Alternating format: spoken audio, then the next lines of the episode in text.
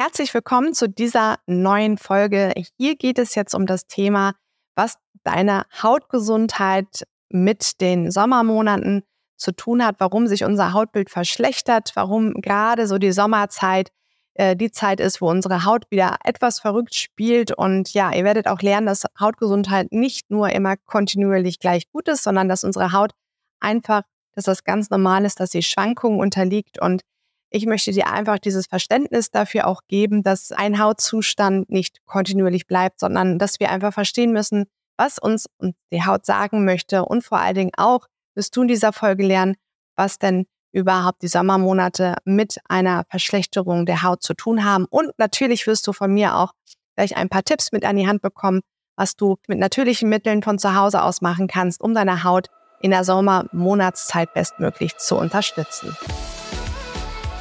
Herzlich willkommen im Gesundhaut Revolution Podcast. Mein Name ist Nike Thiemann. Ich bin ganzheitliche Haut- und Gesundheitsexpertin mit eigener Praxis und Dozentin und Gründerin der Gesundhautakademie.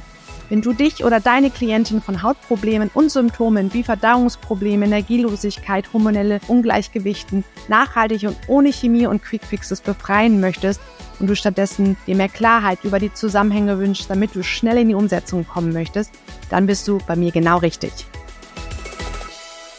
Beginnen wir direkt. Und zwar geht es darum, was hat äh, überhaupt oder was sind die Gründe, die Auslöser dafür, dass unsere Haut in der Sommerzeit verrückt spielt. Man hört ja immer wieder, die Sonne ist gut, sie ähm, ist antibakteriell, verbessert Entzündungen auf der Haut. Man merkt auch bei, gerade bei dem Thema Schuppenflechte, dass, oder auch Neurodermitis, dass es diesen Menschen tatsächlich besser geht in der Sommerzeit. Äh, letztendlich bei, bei der Schuppenflechte ist ja die Puffertherapie, das ist eine sogenannte Lichttherapie. Da wird ja auch mit, ähm, mit UV-Strahlen gearbeitet, weil es eine Verbesserung des Hautzustandes erzielt.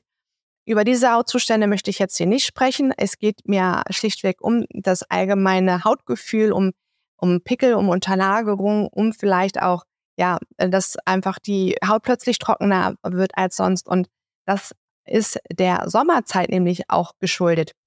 Ich habe ja im Coaching viele Frauen, die ich begleite zu einer gesunden Haut, aber auch bei mir in der Ausbildung viele Frauen, die zum zertifizierten Haut- und Gesundheitscoach ausgebildet werden. Und wenn man dann mit äh, Frauen ganz eng oder auch Männern ganz eng zusammenarbeitet im Bereich Akne, Entzündungen, dann kann man feststellen, dass einfach in der Sommerzeit die Haut sich dann vielleicht wieder ein Stückchen verschlechtert, obwohl gar nicht so viel verändert wurde. Du wirst jetzt von mir eben die Hauptträger erklärt bekommen. Ein Träger ist das UV-Licht. Ähm, UV-Licht lässt nämlich äh, unsere Hornhautschwiele auf der Haut stärker wachsen. Das ist eine Schicht, die eine Eigen Eigenschutzschicht letztendlich von der Haut, um sich vor den UV-Schein zu schützen.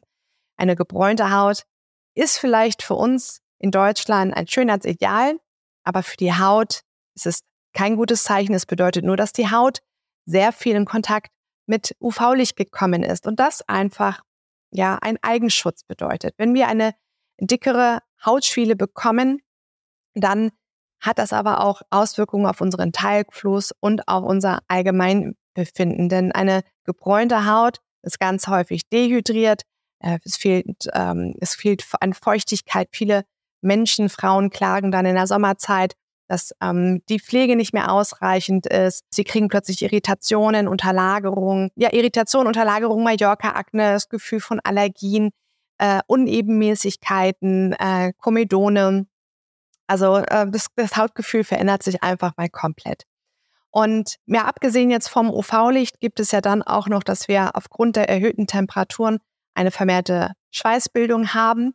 Jetzt sind wir nämlich bei dem Thema bakterielle Besiedlung und äh, Säureschutzmantel der Haut, der wird natürlich auch nochmal beeinträchtigt, wenn wir viel schwitzen auf der Haut. Ja, also unsere Haut stellt sich natürlich immer wieder ein auf den für sie gesunden pH-Wert. Also da braucht man gar nicht von außen mit Hautpflegeprodukten intervenieren, sondern unsere Haut macht das eigentlich schon natürlich sehr, sehr gut. Da braucht die gar keine Intervention von außen.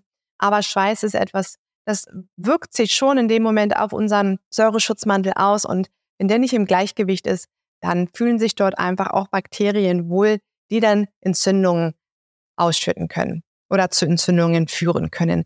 Und ja, gewisse Bakterien sich dann da einfach auf der Haut wohlfühlen, die da nicht hingehören. Dann gibt es aber auch noch den Punkt, den Aspekt, dass äh, unsere Ernährung sich in der Sommerzeit umstellt, verändert, weil wir vielleicht einfach auch uns in der Grillsaison befinden.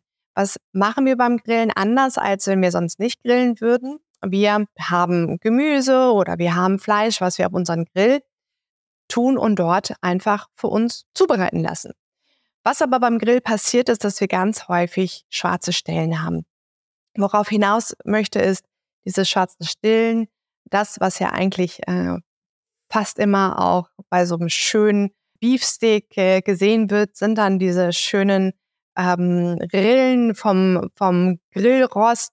Und genau diese schwarzen Verfärbungen enthalten nitrosativen Stress. Nitrosativer Stress, da müsst ihr sofort dran denken. Es schüttet in unserem Körper freie Radikale aus. Freie Radikale lassen uns und unsere Haut vorzeitig altern, aber werden auch mitverantwortlich dafür gemacht, dass im Körper sogenannte Silent Inflammation angekurbelt werden. Und ja, Hautentzündungen haben immer was auch mit inneren Entzündungen zu tun.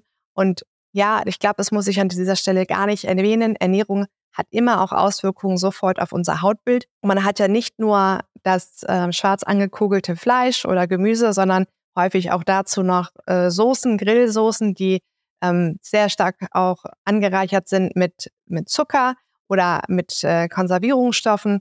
Und all diese Lebensmittelzusatzstoffe haben natürlich auch Auswirkungen auf unseren Darm und unser Darm wiederum ist sofort in Kommunikation mit unserer Haut.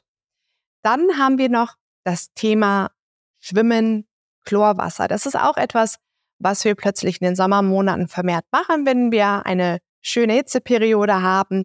Und ähm, Chlor ist etwas, was unsere Haut auch einfach austrocknen lässt. Und wir müssen halt zusehen, dass wir unsere Hautbarriere stabil halten, dass unsere Hautbarriere gestärkt ist, weil dann kann sie all solche Einflüsse wunderbar wegstecken. Ein weiterer Grund, der unsere Haut in der Sommerzeit negativ beeinträchtigt, das ist der Sonnenschutz. Das ist auch etwas, was wir natürlich in der Sommerzeit verstärkt anwenden und nicht in, den, in der Winterzeit oder im Herbst. Und ähm, wenn man sich die Hautpflegeprodukte mal anschaut, die einen sogenannten UV-Filter beinhaltet haben, dann haben die immer eins gemeinsam.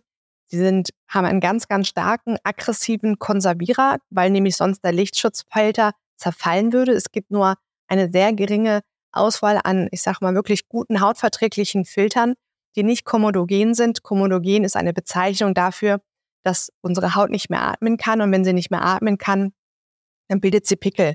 Und außerdem ist es so, dass in ganz vielen Filtern immer noch nicht nur hormonell wirksame Filter enthalten sind, sondern dass sie auch Sonnenallergen begünstigen können aufgrund von bestimmten Parabenen und Emulgatoren, die in diesen Sonnenpflegeprodukten immer noch eingesetzt werden, obwohl wir schon wissen, dass sie eine ja, negative Auswirkung auf unsere Gesundheit haben können. Wie gesagt, die Studienlage ist da noch nicht hundertprozentig eindeutig, aber wir haben, wie gesagt, schon von neugeborenen Kindern in der Nabelschnur der Mutter ähm, diese UV-Filter nachweisen können, die in der Schwangerschaft ganz viel Sonnencreme verwendet hat. Also alles, was wir uns also auf die Haut aufschmieren, bleibt nicht nur auf der Haut, sondern landet leider auch in Teilen des Körpers, wo es nicht zersetzt, ausgeschieden werden kann und dann dort einfach auch ja, sich negativ zum Beispiel auf unser Hormonsystem auswirken kann oder auf unsere Entgiftungskapazität. Und unsere Haut ist ja auch ein Entgiftungsorgan, wo man sich einfach direkt im Vorfeld mit beschäftigen sollte, mit all dem, was ich tue, was für Konsequenzen hat das für meine allgemeine Gesundheit oder aber auch für meine Hautbarriere. Und wenn ihr euch für Hautpflegeprodukte entscheidet oder in dem Fall jetzt Sonnenschutz, dann solltet ihr euch auch mit den Inhaltsstoffen auseinandersetzen, mit der Basis. Es gibt unbedenkliche Filter. Dazu werde ich noch ein separates Video auch machen, wo ihr diese unbedenklichen Filter von mir genannt bekommt und schaut, dass diese Sonnenpflegeprodukte nicht die bedenklichen Filter beinhalten und äh, genau, befasst euch mit den Inhaltsstoffen, weil viele Sonnenfilter einfach nicht pflegend sind, sondern die Haut stark austrocknet. Und das wäre zum Beispiel dann auch eine ganz wichtige Maßnahme, darauf dann zu achten. Haut von überschüssigen Hautschüppchen, die in der Sommerzeit nicht ähm, von alleine abfallen. Also da könnten wirklich ganz leichte und ähm, ja, hautidentische Peelings helfen. Also bitte keine aggressiven Peelings verwenden, auch keine Bürsten verwenden. Da bin ich ein absoluter Gegner von, aber es gibt wirklich ganz milde Peelings und am besten sind die Enzym-Peelings. Gerne auch in der Sommerzeit dann ruhig, je nach Bedarf, was die Haut sagt, eins bis zweimal die Woche auftragen. Das führt dazu, dass die Haut wieder atmen kann und ähm, die Wirkstoffe, die man generell ja in der Hautpflege verwendet, besser von der Haut aufgenommen werden kann. Der nächste Tipp ist natürlich genug trinken, weil wenn wir unsere Haut dehydriert ist, ne, durch die, die durch die UV-Bestrahlung müssen wir auch von innen Feuchtigkeit zuführen. Das geht übers Trinken. Am besten trinken, was nicht tot ist. Damit meine ich Wasser am besten mit äh, Gurke oder Zitrone anreichern. Gerne auch Vitamin C hinzufügen. Ich würde da nicht auf Ascorbinsäure gehen, sondern macht es ja mit Zitrone und vielleicht Acerola. Hat eine sehr gute Bioverfügbarkeit und es ist natürlich und die Verträglichkeit ist besser als bei der Vitamin C Ascorbinsäure. Einfach genügend trinken, wirklich schauen, dass ihr das, was ihr ausschwitzt, auch wieder eurem Körper zurückgibt. Dann sind wir bei der Hautpflege auch noch. Ähm, die hydrierte Haut braucht entsprechend eine andere angepasste Hautpflege. Gerne dann auf verstärkte Feuchtigkeitsfaktoren zurückgreifen. Das sind die äh, NMFs. Ähm, schaut euch eure Produkte an.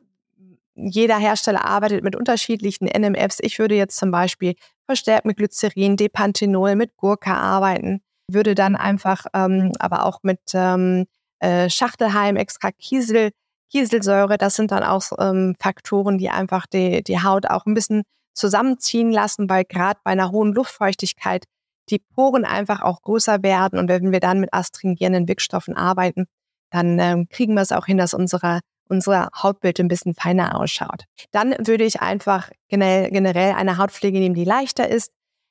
Es gibt Produkte, die einen guten Sonnenschutzfilter haben, aber wie gesagt, das abklären, wenn du wirklich unter sehr starker Akne leidest, dann ja, muss man abwägen, was ist einem wichtiger? Ist einem der, der Sonnenfilter wichtig, wichtiger oder dass die Hautbarriere sich äh, regeneriert und dass die Entzündungen zurückgehen.